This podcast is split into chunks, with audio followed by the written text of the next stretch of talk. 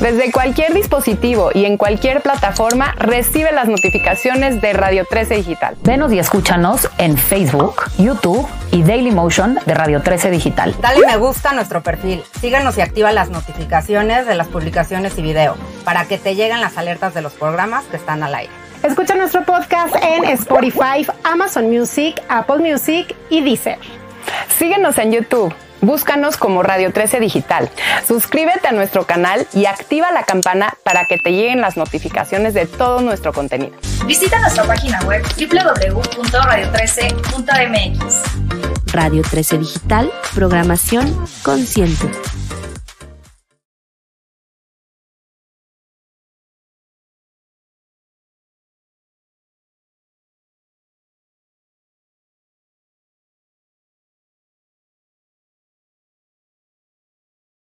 Hola, ¿cómo están? Bienvenidos a una emisión más de Realidades. Eh, espero que todos estén muy bien. El día de hoy vamos a tener un programa la verdad, muy interesante que me encantaría que llegara a la mayor audiencia posible. Les quiero presentar a Maite González, quien aparte de ser una gran, gran amiga mía, es egresada de la Libre de Derecho y hoy nos viene a platicar mi queridísima Maite de un tema que creo que muchísimos, y me incluyo, no, no hemos estado involucrados, una enfermedad que se conoce como Lyme y que nuestro país es muy poco conocida. Querida Maite, eh, te agradezco antes que nada muchísimo el estar aquí con nosotros. Te agradezco que compartas tu experiencia desde el lado cercano que tú estás viviendo y de verdad quédense al programa para que podamos visualizar cómo el día de hoy en México hay millones de casos donde muchas personas ni siquiera estamos conscientes de estos. Bienvenida, querida May. Muchas gracias, mi querida Loops. Eh, te agradezco mucho la oportunidad de estar aquí. Em, considero muy importante que en México, tanto... ¿Qué es Lyme, May? Para, ¿qué, qué, qué es...? Para em, todos los que no sabemos de este término, ¿qué, qué, cómo se conoce esta enfermedad? Bueno, la enfermedad de Lyme es una enfermedad infecciosa causada principalmente por una bacteria llamada Borrelia. Esta enfermedad infecciosa siempre trae consigo eh, co-infecciones, o sea, eh, si te infectas por la picadura de una garrapata, la principal bacteria que siempre se va a transmitir es la bacteria Borrelia. Y siempre, siempre que traigas esa infección vas a traer una lista de coinfecciones más. Eh, es una tómbola, a ver cuál, te tocó. No siempre tienes todas.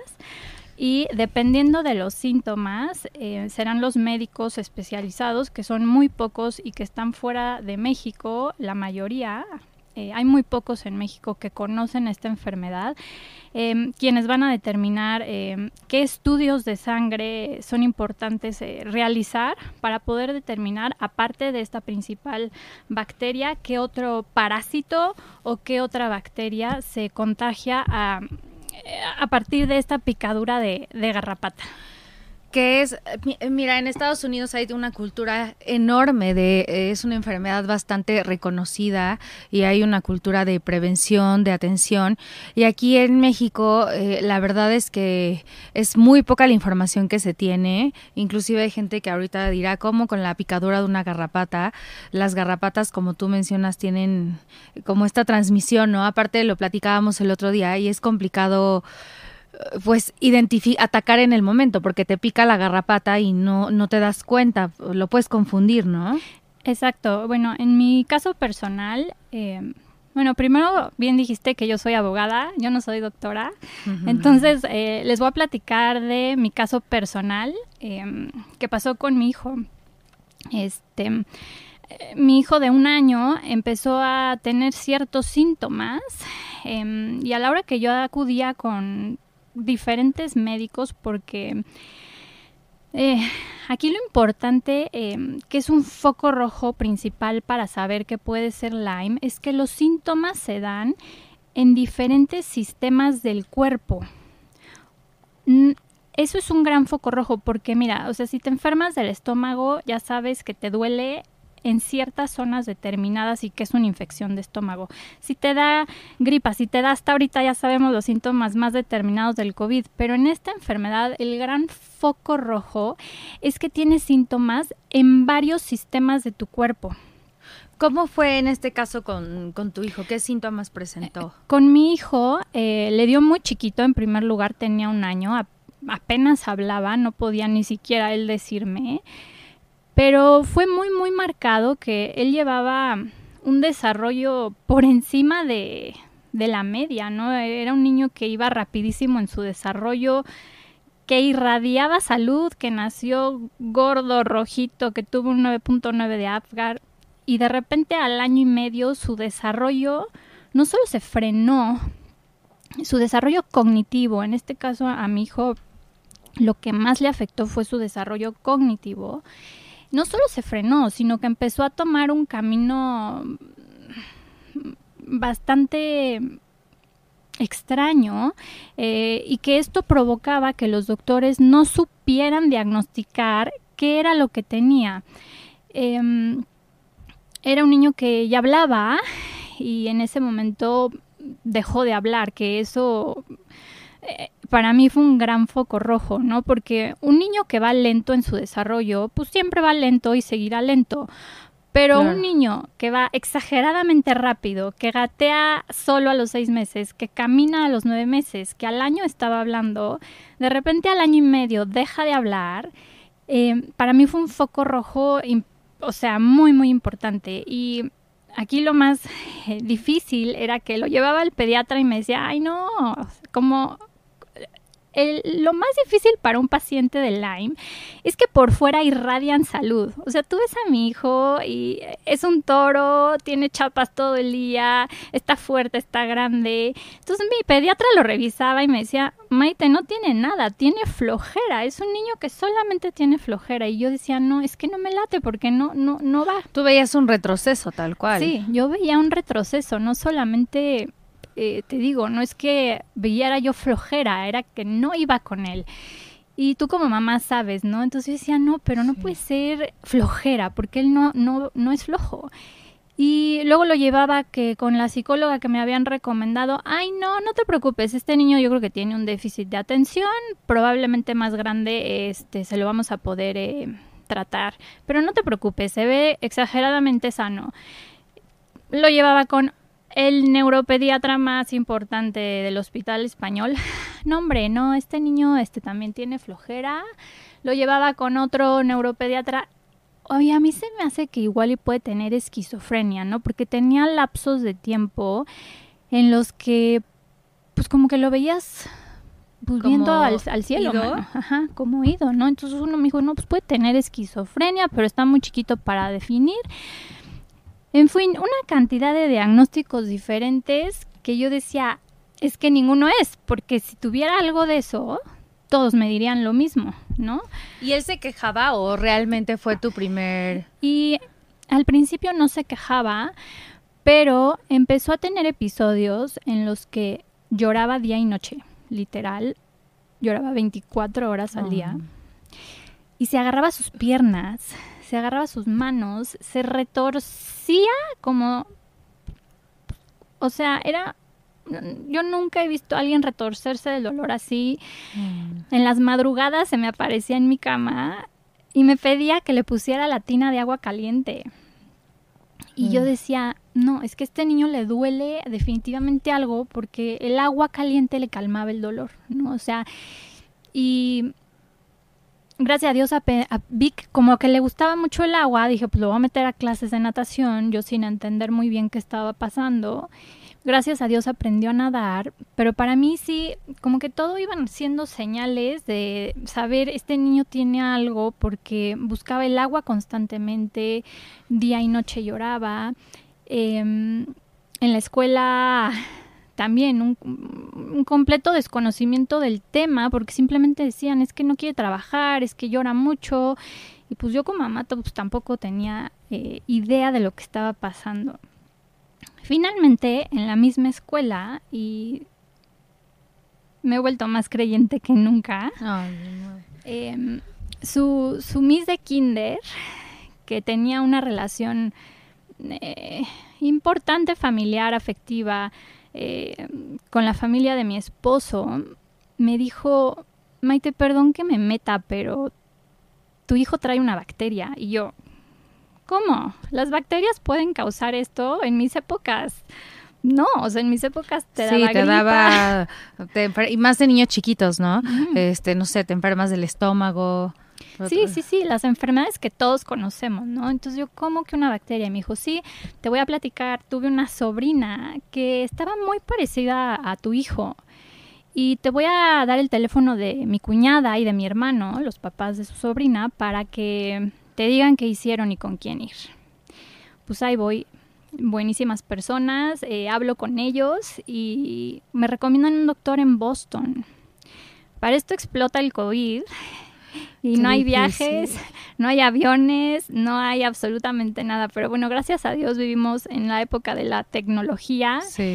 Y este doctor, que es el segundo ángel. El primer ángel fue Sumis. Eh, el segundo ángel es este doctor que sin conocernos, sin vernos más que a través de una pantalla de Zoom, me dice, sácale 40 muestras de sangre. Y yo, ¿cómo que 40? Tiene dos a un niño de dos años, que la verdad es que siempre lo he dicho y te lo reitero, te admiro muchísimo. Gracias. Loops. Y mm, pues, pues ni modo, ¿no? O sea, si él dice que 40 muestras de sangre, toda mi fe puesta en que por algo están llegando a nosotros estos ángeles. Y pues sí, dentro de esos 40 botes de sangre que se mandan a examinar a la clínica Mayo, sale Lyme positivo. Y yo en mi vida estoy como la mayoría de la población en México, en mi vida había escuchado de esta enfermedad, ni siquiera sabía cómo se leía, cómo se pronunciaba. Se escribe L-Y-M-E y se dice Lyme en inglés, porque en español... Es lo que venía pensando, para, para que todos lo, lo, escucháramos. Por eso se me hace tan importante alzar la voz, porque pues aquí en México no hay como tal un nombre. En, en Estados Unidos ya, de hecho hay, y lo digo como referencia para todos, hay varios artistas que tienen y reconocen tener Lyme. Sí, eh, entre esos este, está Thalía. Thalía. Eh, bueno, Justin Bieber y algunas este, otras modelos, pero Bibi Hadid y su mamá, Gigi Hadid. Pero bueno, sale positivo de Lyme y yo dije, ¿qué es esto? ¿No? En mi vida lo había escuchado. Y bueno, eh, otro ángel que llega a nuestra vida y este nombre sí lo lo digo a los cuatro vientos porque sin conocernos tampoco, todo ha sido a distancia. La ah. doctora Yvonne Sorenson, que está en San Francisco, está en una clínica que se llama Pacific Frontier Medical. Em, pues nos empieza a atender a través de Zoom, ¿no? Y de los 2.000 síntomas que tenía Luis, pues le manda más estudios porque ella nos empieza a explicar que de nada sirve tratar eh, esta infección por la bacteria Borrelia si no tratamos las coinfecciones. Y yo, ¿cómo que coinfecciones? Ahora, o sea, hay más. Y me dice, sí, siempre que te pica una garrapata infectada con Borrelia trae algo más.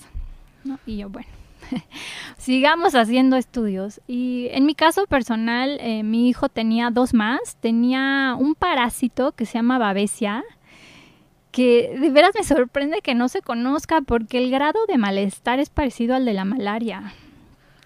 Y otra bacteria que se llama Bartonella, que mm, también es, es, fuertísima, ¿no? Entonces, eh, hay otras coinfecciones que a mí algo que me llama mucho la atención, fíjate, Loops, viendo los noticieros el otro día, vi que en Monterrey y que en la costa de Guerrero hay perros que tienen riquecia y que tienen enriclea, que es dos de las coinfecciones del Lyme. Entonces me sorprende que a los perros sí lo sepan reconocer, salgas en el noticiero. Sí, sin duda, y que aquí el, eh, todo esto igual le decía a Mai el otro día justo en un grupo eh, de muchísimas mujeres donde uno se desahoga, se venden cosas y todo, me pareció impresionante porque no es la primera vez que lo veo de una de una persona, ¿no? Que ponía que estaba lo mismo, desesperada porque no encontraban un diagnóstico para su ser querido y sobre todo porque son síntomas que ahorita a ver si nos mencionas algunos que en México se pueden relacionar con enfermedades como Ay, se me, se me fue cuando está uno agotadísimo, ¿no? También con todo este tema de la fibromalgia, o sea, son síntomas que aquí muy fácil eh, eh, un doctor te puede decir, no, esto es lo que tienes, ¿no? Entonces, después de haber recorrido todo un camino y de no dar con el diagnóstico, porque aquí lo que dices tú es bien importante. Si no se te, o sea, si oficialmente no se detecta el Lyme, no te están tratando al final la raíz de la enfermedad. Entonces viene con mil síntomas. Por eso creo que es tan, tan importante. Y en efecto, que muchísima gente también, no sé, esta parte de credibilidad. Una, eh, o sea, una garrapata, un animal, lo que te puede transmitir. Y aquí en México, bueno, ¿dónde, ¿en dónde no hay garrapatas? Están por todos lados, ¿no? Sí, ese punto que dices es importantísimo. Mi hijo eh, fue contagiado aquí en México. Sí. Em, y ese otro punto que dices que no se ataca la raíz. Fíjate que en la medicina hoy en día eh, justo hay una autora que escribe muchísimo para el que quiera eh, ahondar más en el tema y bueno, solo escribe en inglés porque es una doctora que está en Estados Unidos. Habla mucho de esto. Es la doctora Nicola McFadden Ducharme y tiene varios libros, entre ellos Lyme Brain y The Beginner's Guide to Lyme Disease Diagnosis and Treatment. Ella explica eso, que hoy en día la medicina ve los síntomas y trata los síntomas, pero no va a investigar qué está causando esos síntomas en el cuerpo. Por ejemplo, eh, en la esclerosis múltiple, ¿no? Eh, oye, es que sabes que te estamos encontrando que estás perdiendo mielina en los nervios, vemos en tu cerebro que mm, hay ciertas zonas que están muertas vemos que se está perdiendo la conexión entre el cerebro y tu cuerpo, vemos que hay mucha inflamación, vemos que tu sistema inmune, muchas de esas enfermedades famosas autoinmunes que según no encuentran qué es lo que hace que el sistema inmune esté atacando al cuerpo, no es que el sistema inmune esté atacando al cuerpo, el sistema inmune está atacando esta bacteria, porque adivina qué, esta bacteria borrelia se mete al sistema inmune. Sí, que eso se me hace tremendo, porque entonces, o sea, ahorita que menciones, eh, por mencionar algunos síntomas, yo digo, híjole, es que está cañón porque vas con el doctor y tienes eh, eh, lo que decías tu cansancio, es una enfermedad como de, de, síntomas tan variados, pero a la vez de síntomas tan parecidos a muchas otras cosas. Y no hay aquí, por ejemplo, algo que te quería preguntar, May, ¿sabes si aquí en México como tal hay posibilidad? Porque también hay que reconocer, es una enfermedad que lamentablemente por la falta de conocimiento en México, pues las oportunidades se reducen muchísimo. Imagínate la cantidad, o sea, si tú vives en México, no tienes las posibilidades de que en el extranjero te ayuden, aquí hay alguien que pueda ayudar, aquí hay un estudio que se puede hacer. Eh, sí, mira, existe un laboratorio que mm, es laboratorio que está aliado con el laboratorio IGeneX de Estados Unidos, que es el principal em, que tiene la mayoría de los reactivos de Lyme. Este laboratorio se llama Cenarem. Entonces, yo creo que si alguien tiene duda de estar contagiado de esto, el primer paso importante es acudir a este laboratorio que se llama Cenarem. Em, está aquí en la Ciudad de México, en Barranca del Muerto. ¿Cenarem con S o con...? Cenarem con C. Ok. Y es un laboratorio con convenio con iGenex. Eso quiere decir que toman aquí las muestras y las envían a hacer el estudio a Estados Unidos. Si alguien estuviera em, preocupado por tener esta infección. Sí hay una doctora aquí en México, que es la doctora Almudena. Doctora Almudena Cervantes. Em, ella fue quien empezó a tratar a mi hijo Luis, pero dado que em, este caso era pues a lo mejor un poco más complicado, ella no, ya no le dio seguimiento y fue cuando llegamos con la doctora Yvonne Sorenson de San Francisco, pero bueno, un primer contacto, un primer acercamiento que para nosotros fue de gran ayuda, fue con la doctora Almudena Cervantes. Em, pero bueno, esta enfermedad, Loops, que lo que más les quiero transmitir aquí en México es que esta enfermedad le llaman el gran imitador. Cualquiera que tenga una de estas enfermedades que imita perfectamente Lyme, yo sería de la idea que de cajón... ¿Cómo qué síntomas son los que...? Mira, hay una lista de enfermedades que son las que imitan perfectamente los síntomas de Lyme, te la voy a decir, para que cualquiera que la tenga se le prenda un foco rojo y diga, oye, chance mi esclerosis múltiple. No es eso, sino eh, es. sí, sí estoy perdiendo mielina, pero ¿por qué la estoy perdiendo? ¿No? Porque traigo una infección.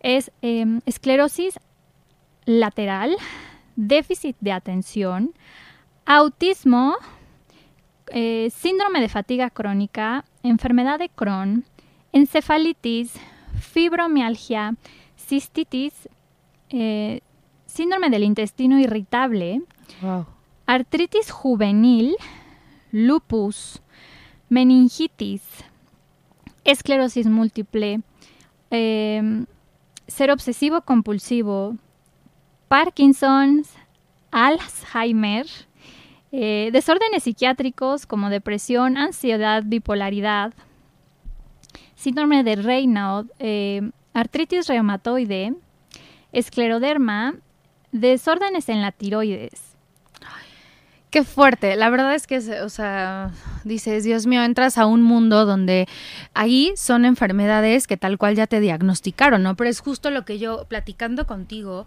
y lo que eh, en ese momento, en este grupo que les comento, decía esta persona necesitamos alzar la voz para que todos conozcan lo que es la enfermedad de Lyme, porque así estaba, con, e, con un diagnóstico como aquí te, cierran y te dicen, no tienes fibromalgia. Entonces lo atienden y ven que no, que van surgiendo más y más síntomas y que no, o sea, no mejora. Entonces por eso se me hace, se me hace todo un reto, querida. Sí, em, entonces si alguien tiene alguna enfermedad en esa lista, lo invito a que se haga una muestra de sangre. Eh, ahí en el laboratorio Cenarem y la verdad es que la doctora Ivonne da consultas por Zoom. Yo creo que una consulta por Zoom, al menos para guía de saber qué tiene que hacer uno, si son de bajos recursos, em, es difícil porque además el seguro no cubre ningún tratamiento de esta enfermedad, no la reconoce. imagínate. Es algo fuertísimo pero bueno, con la doctora Almudena, pero un acercamiento, eh, una prueba de sangre, yo creo que sí lo haría porque les puede cambiar la vida de pensar que tienen una enfermedad de autoinmune crónica degenerativa de por vida, igual y no. Igual y tienen algo que es una bacteria y puede ser que... Atacándola puede ser que mejore. Sí, puede ser que mejore. Entonces, eh, si tienen síntomas en varios sistemas del cuerpo, eh, si los diagnósticos tradicionales y tratamientos no les están ayudando, y si tienen, también les voy a decir una lista de síntomas importante que los puede ayudar a reconocer. Eh, se los voy a leer. Puede haber síntomas en la piel, como salpullido. Eh, puede haber como rasguños, como si tuviera rasguñado un gato, como si tuvieras estrías eh, rojas. Puedes tener los nódulos inflamados.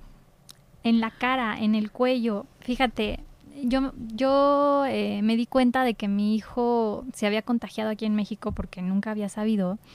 Porque el hijo de una vecina. Eso esa historia está tremenda. Fíjate que yo me cambio de casa y no vuelvo a ver a mi vecina hasta que me la encuentro un día eh, un fin de semana que salí con mis hijos y los llevé a una alberca, me la encuentro y me empieza a decir, es que fíjate que no estoy contenta con la escuela de mi hijo porque él está teniendo ciertos problemas de aprendizaje.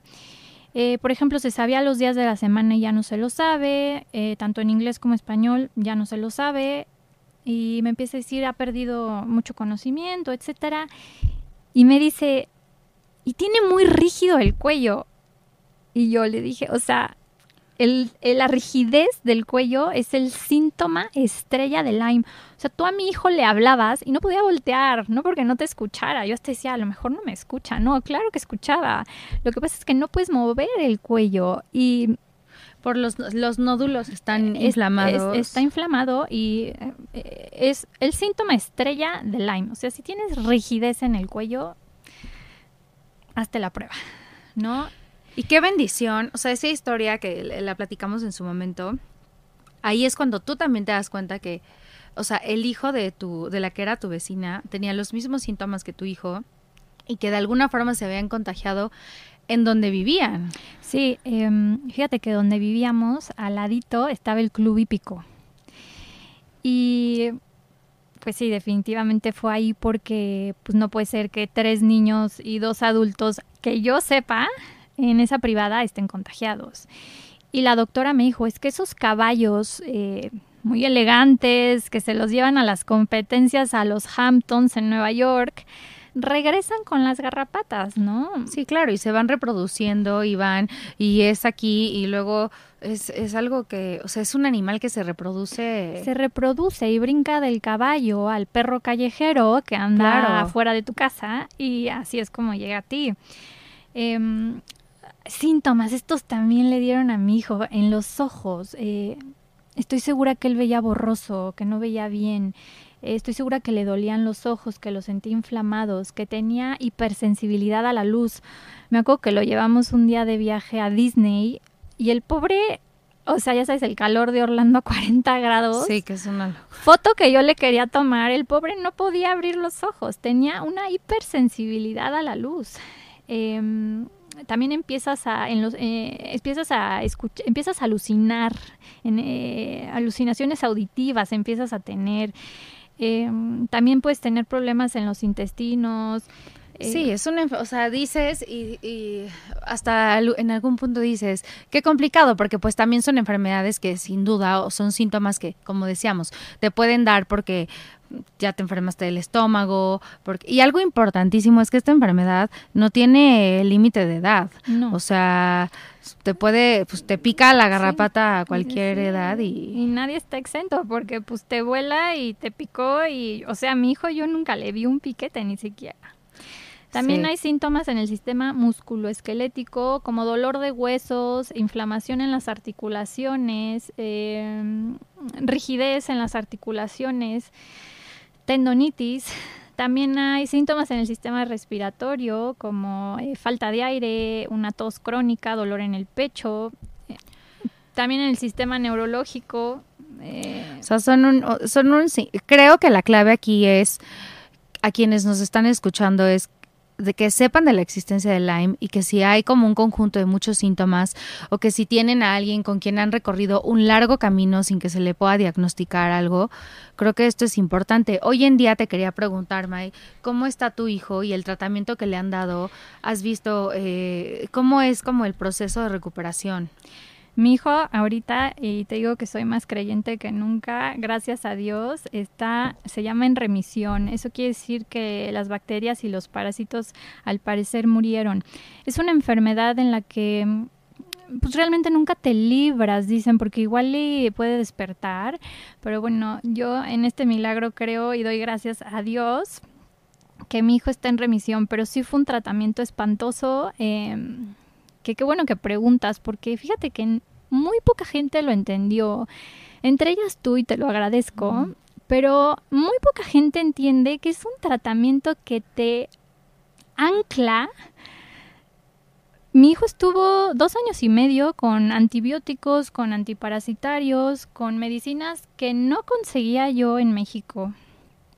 Eh, con medicinas que le tenía que dar una a las 7, pero otra a las 7.15, pero otra no se podía mezclar con esa, entonces tenía que regresar a las 11 a buscarlo, pero otra era la una antes de que comiera, pero otra era las 2 después de que comiera, pero unas eran este también gotas eh, herbales, porque todo este tratamiento... Eh, es una mezcla de antibióticos, antiparasitarios, gotas de hierbas, desde ajo que es antibacteriano, y homeopatía, todo, Sí. todo, todo absolutamente. eh, y de verdad mi vida durante estos tres años fue estar para cada toma, o sea, tenía alarmas, tenía un calendario, tenía... Y, o sea, hubo gente que hasta me dejó de invitar, ¿no? Porque no entienden que, que no puedes asistir por eso. Y, y tú eres de las que o sea, he estado en reuniones contigo y te digo, ahorita vengo, voy a darle la medicina a Luis y, y, regreso. Este, muy poca gente lo entiende, que es devastador. Es una enfermedad complicadísima de tratar. Em, pero hay, hay luz, hay luz al final del túnel. Y esto que dices justo quería, porque probablemente también gente que nos escuche y cuando vean el título se identifique, y justo quería como de alguien que lo ha vivido y de alguien que yo he sido testigo y de verdad admiro y en efecto siento que es una enfermedad que consume de alguna manera, porque cualquier tipo de estas enfermedades también bien dicen, ¿no? Que no solo es el enfermo, sino pues se trae a toda la familia, ¿no?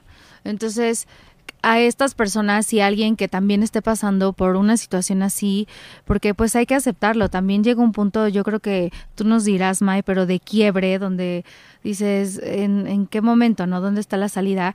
¿Qué le dirías a, a, esa persona, tanto al que está sufriendo de la enfermedad como a toda la familia alrededor? Porque son enfermedades que, lo repito, consumen a toda la familia.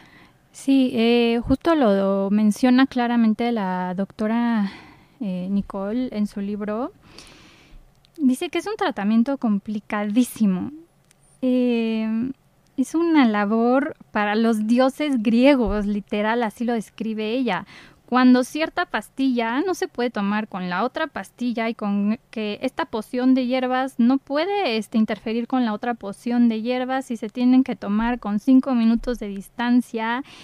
Eh, y resulta que un día se te acabó la medicina que solo conseguías allá y estás moviendo cielo, mar y tierra para ver cómo te la pueden resurtir.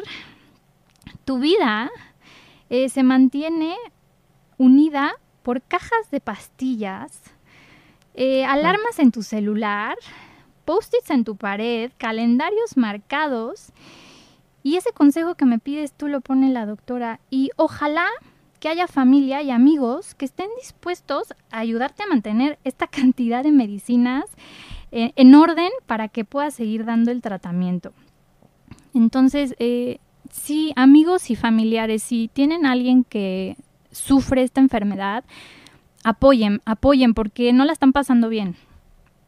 Y porque es muy complicado. Y esa forma de apoyar puede ser únicamente em, entendiendo, ¿no? Entendiendo de que hoy no puedo, no puedo ir porque estoy completamente atada a esto. O simplemente, oye, enséñame a darle las medicinas. Yo se las doy un día.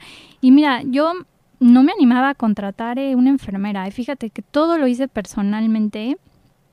Y, ya al final, ahora apenas hace seis meses, otro ángel llegó, eh, que es la enfermera de, de mi hijo que ya, o sea, finalmente cuando a mí me dicen, ya tu hijo está en remisión, solamente tiene que tomar eh, hierbas de homeopatía, gracias a Dios, eh, pues me animé a delegar un poco, un poco sí. a delegar eh, en esta enfermera otro ángel con el que estamos muy agradecidos que nos ha llegado a, a levantar ya porque de veras que mi vida era dar medicina o sea sí también en tu caso hay que, o sea, ahondar, es un niño, o sea, ahí tienes también otra hija y era toda, yo recuerdo y decía, wow, todo era alrededor, ¿no? De, de tu hijo.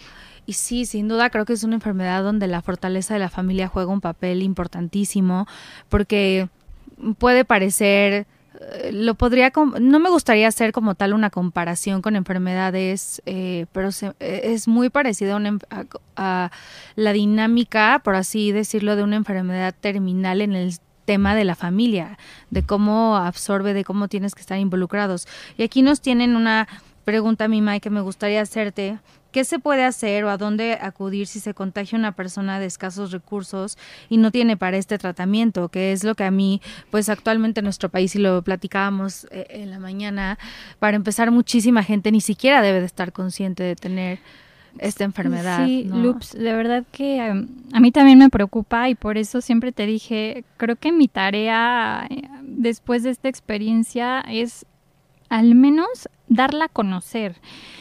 Y entre eso está darla a conocer al gobierno, a los centros de salud, a, a, los, a las aseguradoras, tanto para quien tiene como para quien no tiene.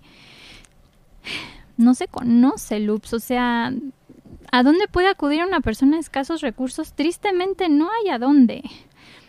Que yo tenga conocimiento, pero de verdad, si para mí fue una labor titánica, no me quiero imaginar para alguien que tiene que acudir a una clínica de gobierno.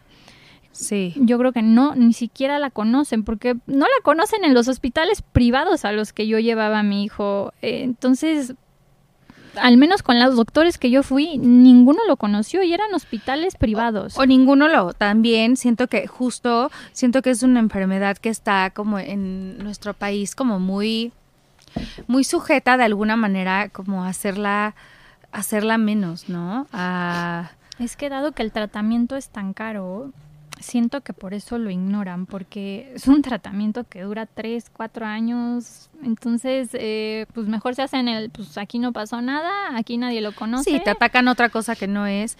La verdad me parece, siento que hay muchísimo, muchísimo por hacer, Mai, y qué bueno que tú estés alzando la voz y sobre todo cuando hay un caso, tienes un caso donde nadie te lo cuenta, ¿no?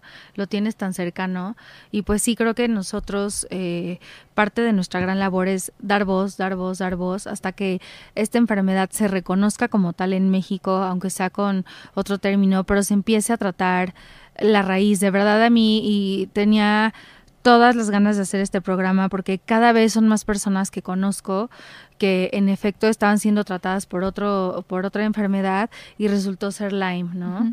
Y me parece pues hasta cierto punto muy muy preocupante y pues no- mi May estamos casi llegando al final de, este programa y me gustaría, podríamos tener horas porque de verdad me gustaría que toda la gente estuviera empapada de esto, pero con qué eh, se llama realidades nuestro programa. ¿Con qué realidad? eh, te reitero que eres una mamá, una mujer que admiro porque sin duda no, y lo he vivido de la mano de ella, no es una enfermedad fácil en lo absoluto. Y también eh, para todo el público que esté pasando por algún síntoma de estos, de verdad los abrazo. ¿Y cuál sería tu realidad, querida Maite? Mi realidad es que si alguien necesita apoyo o guía o estoy a su disposición, no sé de qué manera eh, se puedan eh, contactar. Danos tus, tus redes para que por ahí te puedan o contactar. t- un correo, porque luego O un igual y las redes no, no las muevo tanto como tú, pero bueno, mi correo es maite con i latina glz peredo arroba hotmail.com maite glz peredo arroba hotmail.com y de veras que estoy completamente comprometida en esta vida a apoyar, aunque sea con guía, a, alguien que tenga eh, estos síntomas o sospechas de estar contagiado con esta enfermedad. Ay, pues muchas gracias, este, mi May, mi realidad es igual, que estemos siempre, que siempre hay un, un camino, ¿no? Y que todo este tipo de pláticas y de programas muchas veces para muchas personas es como la luz que, que necesitaban, que nos informemos, que aunque en México no hay tanta información, pero en Internet sin duda hay muchísima, lo repito, hay artistas que tienen esta enfermedad, en Estados Unidos es muy reconocida y que lo que necesiten también, si eh, no recuerdan los datos de Maite o lo que sea, pueden acudir a través de Radio 13, a través de nosotras, de Marimar o conmigo, para cualquier pregunta que tengan. Y pues ánimo, que la verdad es que siempre estamos expuestos. Esto es algo que es algo que no depende ni siquiera de nuestra estabilidad este, física, sino es algo que nos puede pasar a cualquiera.